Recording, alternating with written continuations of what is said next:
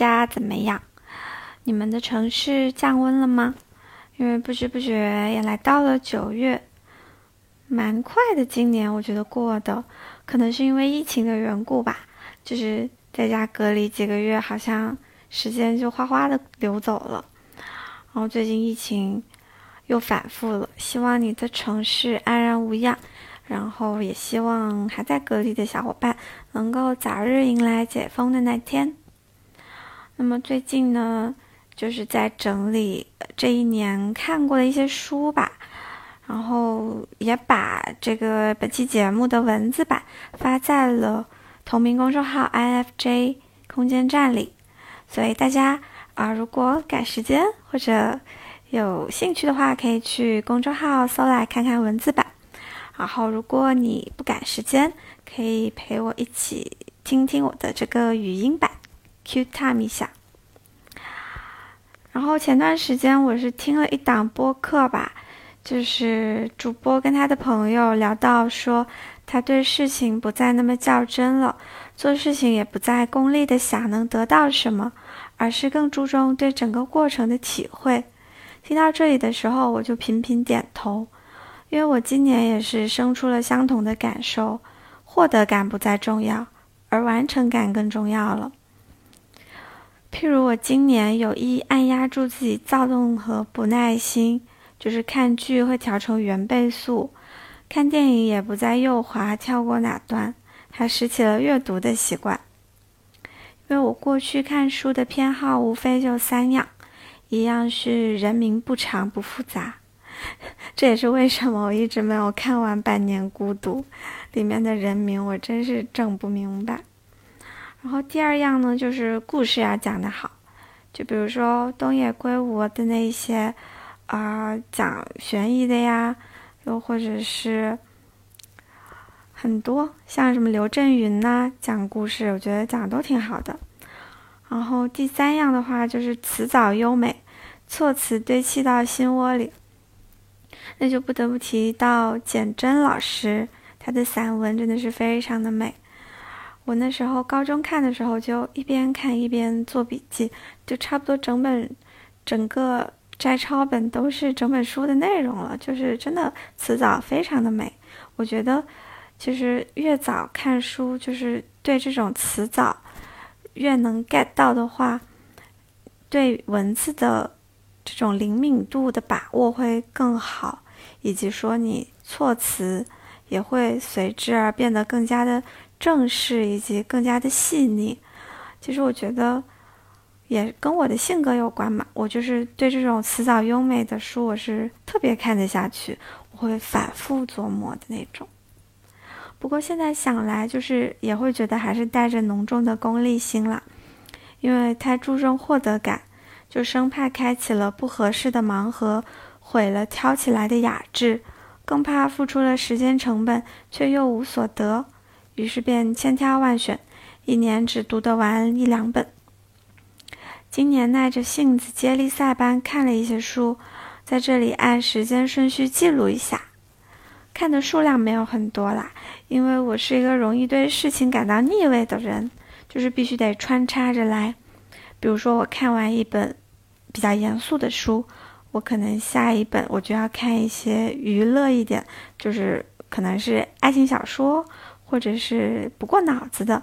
然后看完书，我再下一段时间，我可能就要看看古装剧过渡一下。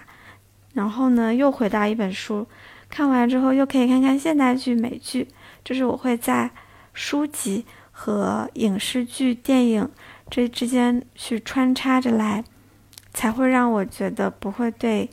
啊，当前专注的事情感到腻味，所以说感觉今年时间的缝隙倒是被填的挺满的，所以我没有闲下来的时间，肉眼可见的自己身心都变愉快了，嘿嘿。嗯，那这期节目呢，大概就总结了 Q 一的书单吧，也就是一二三月。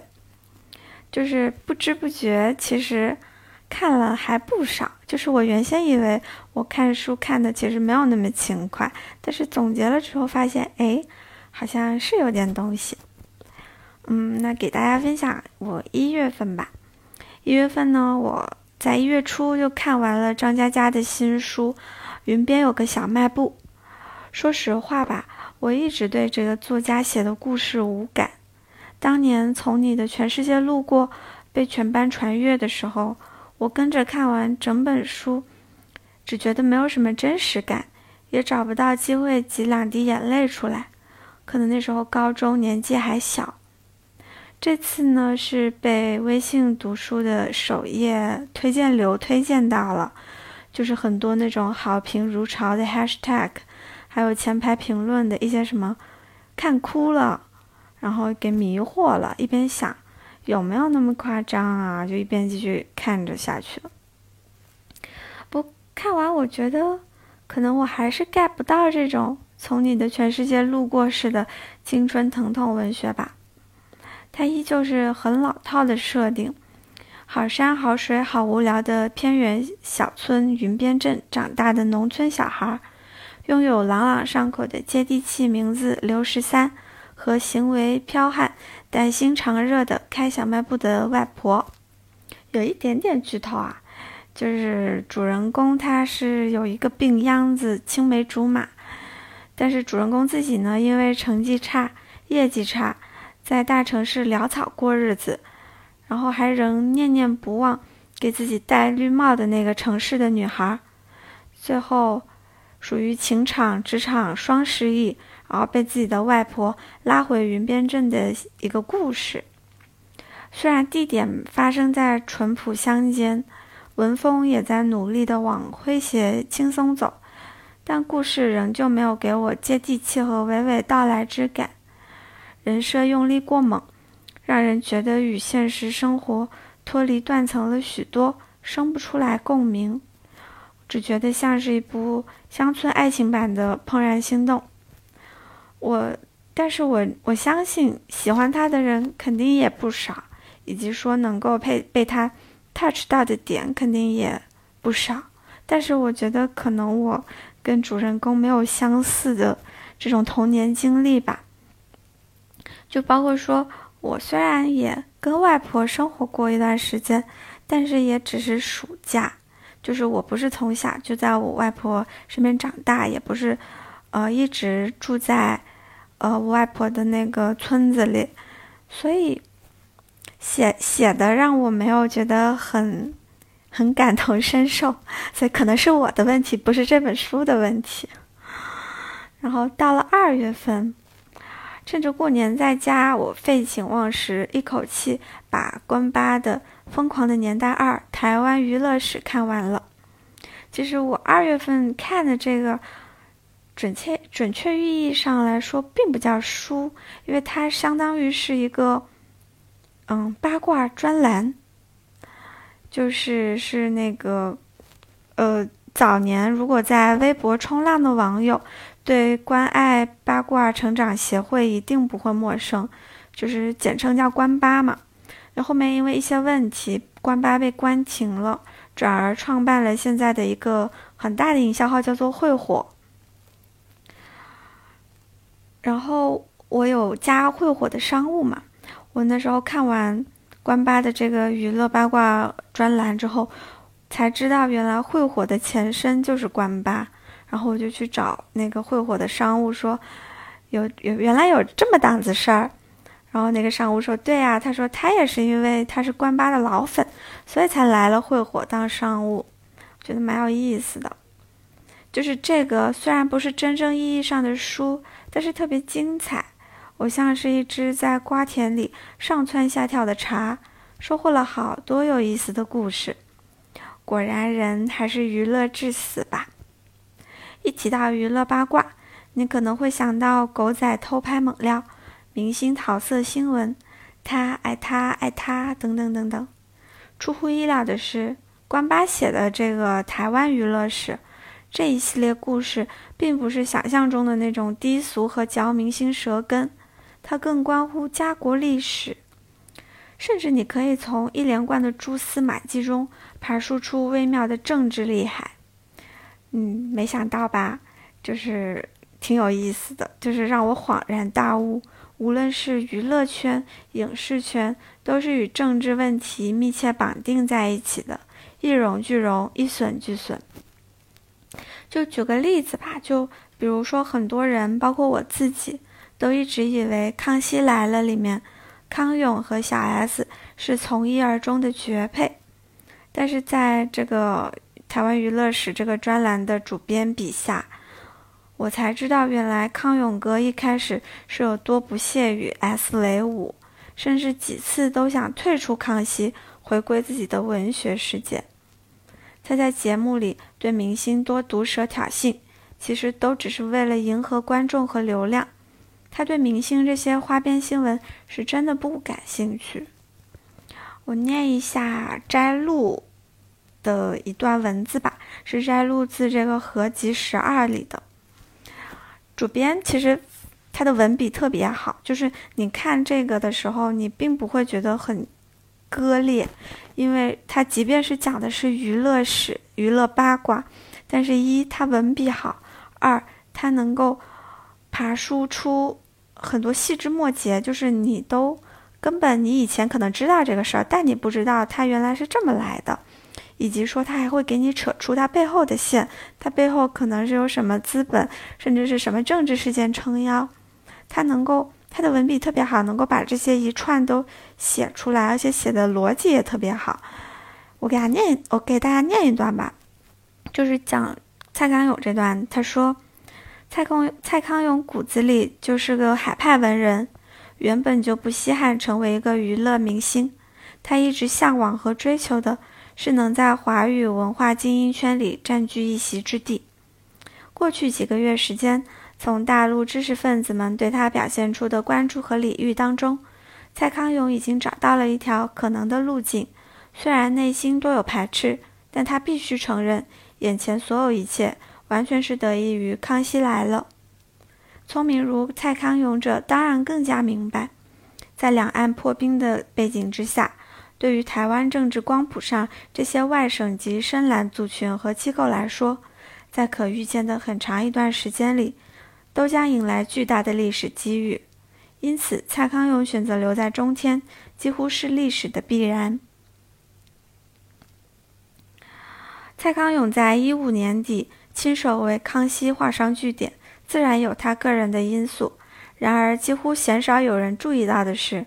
隔年一月，隔隔年一月十四日，康熙播出最后一集。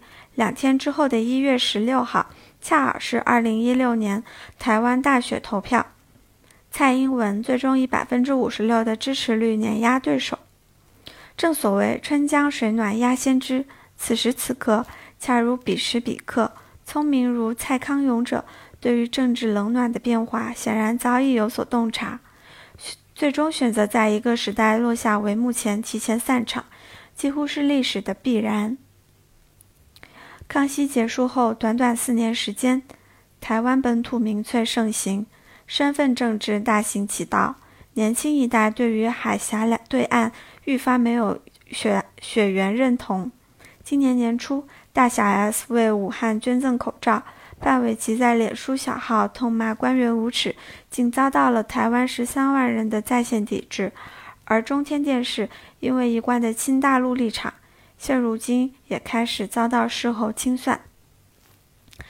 这是呃张铁牛写的那一段，就是你会发现他写的特别的妙，就是文笔很好，又不啰嗦，又能把整个事情给。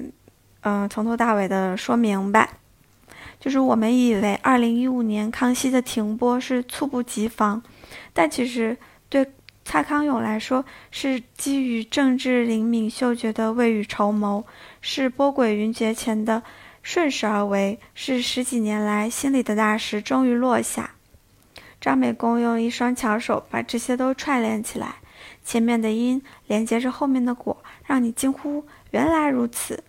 能把娱乐往深刻了写，还引发你对过去和现在的无限思考，妙极了。当然不止《康熙来了》这 part，就是这个娱乐专栏合集开篇还带你体验了当初风雨飘摇的国共时期，剖析了很多上世纪末代那些影视剧背后的资本势力，深入浅出洞悉了近些年两岸关系微妙走势的原因，真的非常值得一看。就是特别，比如说他这个专栏第一期，他用什么来吸引你眼球呢？依旧是蔡康永，但是他说的是太平轮的那艘轮船的主人，其实就是蔡康永的爸爸。大家没有想到吧？就是原来，原来蔡康永就是生在了那个年代。就是我我我总觉得他是个挺年轻的人，然后但是经过张铁牛这么一写，我才发现哦。原来他是在就是国共时期他就已经出生的一个小孩儿，所以就是挺有意思的，就是很建议大家去看看，可以去公众号搜索“美工张铁牛”。当然，我有那种限时一个月内看完的阅读券，如果大家有想看的话，也可以嗯评论告诉我，或者是关注我私信我，就是我可以给你分享。你就可以免费一个月内看完，因为不然的话，这个专栏是要收费的，好像是三十多块钱。嗯，然后二月除了看了那个台湾娱乐史之外，还看了《认知觉醒》，这也算是互联网新时代一本必读的自我管理工具书吧，是那个周玲写的，就跟其他老生常谈的 mental healing 的鸡汤一样。它主要是教你认识自己、正视自己、缓解焦虑、提高注意力、学习力等等。不过这类书我觉得就是像一口钟，就很多道理大家都懂，但是久而久之又会淡忘，然后又会走进同一处困顿里。这时候就需要这口钟来敲醒你。就像这本书名提到的“觉醒”，无。不管再怎么具有激励性的神作，也仅仅能够做到提点你、唤醒你的功用。接下来的改变还得看你的行动。每半年、一年看一遍，又能长一遍记性，又能被注满能量，卯着劲儿再多走几步路，这就完成他关于言传身教的使命了。我觉得这本书是蛮不错的，通俗大白话，就不给你那种很高深的行业黑话呀。不卖关子呀，不扯晦涩难懂的术语呀，逻辑也很清晰，观点罗列的也很明确，还是很推荐的。我在这本书做了二十二个笔记，节选了其中三段分享出来吧。它第一段是说，读书最好的办法是只取一点，更好的读书方法，或许就是你在读完整本书后，过几天再问自己。现在你印象最触动、最最深的触动点是什么？牢牢抓住这个触动点，去关联、去实践，就会获得最大的收获。而其他的内容则可以先放到一边。第二点是，成功人士一旦发现别人的好习惯，就会立刻将这个习惯变成自己的。第三点是，当人们开始厌恶现状，期望变得更好时。第一件想做的事通常是读书。我觉得这本书挺好的，大家都可以看看。然后时间来到了三月，紧着看完工具书的热情，三月我又开了一本被口口相传的佳作《被讨厌的勇气》，就是那个日本的作家岸见一郎写的。它同样是治愈心灵的那类工具书，或者说用心理书或者是哲学书来形容更为贴切。比较有意思的是，这本书采用小剧场对话的形式来展开。一名深陷自卑的青年和哲人在争辩交流，借由两人一来一往的口舌之争，把现实生活中。我们的迷茫和苦恼铺陈开来，一一分析，再给出对应的消解方法。书里面讨论了许多话题，比如为什么讨厌自己，怎么改变自己，怎么才能获得勇气等等宏大的命题。其实这本书特别适合那些有人际交往难题的讨好型人格和情绪敏感的人看，啊，就是就是我这种人。我那时候看了，我觉得，嗯，这不都是我的困困惑和苦恼吗？就是因为不管遇到什么问题，最后哲人都会点出来说是我们的内心想法在作祟，因为有了比较，才有心态失衡，因为太害怕失去，才会让自己一味迎合别人而丢了自己。我在这本书标记了二十四处内容，同样也节选了五段分享给大家吧。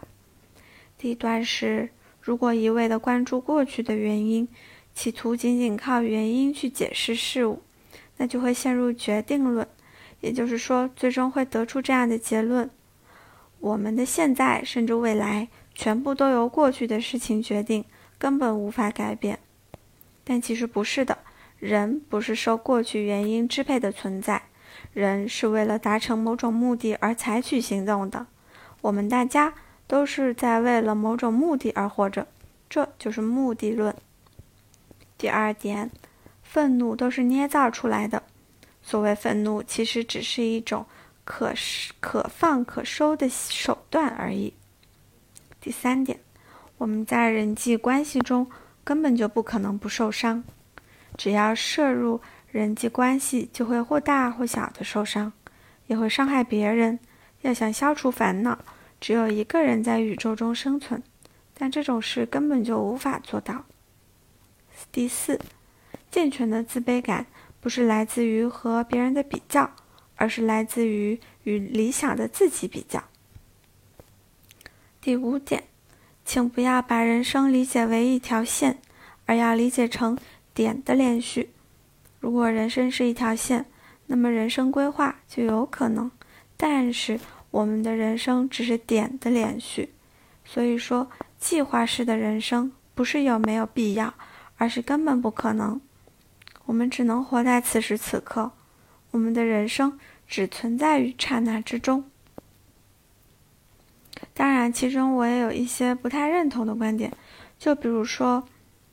它里面讲到一段，说是，假如你会因为得到表扬而感到喜悦，那就等于是属于纵向关系和承认自己没能力，因为表扬是有能力的人对没能力的人做出的评价。我看到这段，我就觉得，嗯，怎么有点 PUA？怎么感觉好像我得到表扬，我不应该为此而感到高兴，就是我更应该，更。更难过，我应该更努力去摆脱别人对我的表扬，因为我不需要得到别人的认可。我就觉得这个我不太敢苟同，我就发了一条一条书评，我就说，大部分的时候我们收到褒赞的喜悦，确实是因为来自一个更强大、知识面更广的人给予的肯肯定。但以我来说，这种喜悦不会让我在第一时间反思。是否自己能力太低下，反而是思索这么厉害的人都对我不吝赞美，他太谦虚了。我会学着在努力的过程中也怀有这份谦虚，并仰望着厉害的人更去进步。我觉得这其中的正向循环是：强者不吝赞美，弱者也被弱重视并鼓舞，忘记自身的不足，向前方的美好无限进军。我觉得这本书就是，即便有一些点可能是我不不赞同的，但是大多点还是挺受用的。大家也去看看吧。然后三月的尾巴呢，我还看了一丢丢《平民之宴》，是一个也是一本呃一个日本作家写的书，主要讲的是东亚式教育的一本小说。我那时候微信读书上面是没有全篇内容，只有第一章试读。我看了，我觉得挺有意思的。但是因为它还没有上架全文嘛，所以等后面如果它上架全文了，我会继续看下去。嗯，今天分享的就是 Q 一一到三月的书单，是不是就是感觉好像没那么多，但讲起来好像还挺有的讲的。嗯。后面也发了一篇是 Q 二的，就是四到六月的，已经率先发在了同名公众号 INFJ 空间站上面。嗯，大家感兴趣的话可以去看一下文字版。然后后面我应该也会陆续的录制有声书版，放到小宇宙上。好啦，那这期节目就到这里啦，希望大家喜欢，希望大家新朋友听完可以 给个订阅，老朋友听完也别走，多跟我互动一下嘛。好，那就先这样啦，拜拜，希望大家工作顺利，学业进步，拜拜。